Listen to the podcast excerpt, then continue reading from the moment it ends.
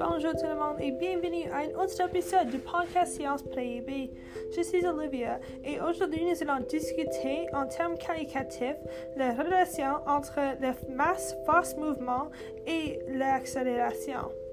La force, la masse et l'accélération sont utilisés pour calculer les différentes choses dans la physique qui ont à voir euh, avec la loi de Newton. Pour calculer la force, on utilise la formule F égale ma, qui est la force égale la masse fois l'accélération, et l'unité de mesure est les newtons.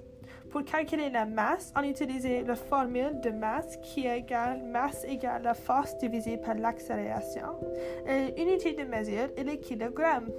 Et finalement, pour euh, l'accélération, on utilise la formule de l'accélération égale accélération égale force divisée par la masse. Et l'unité de mesure est le mètre par seconde chaque seconde.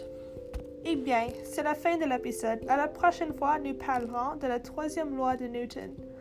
Merci pour écouter.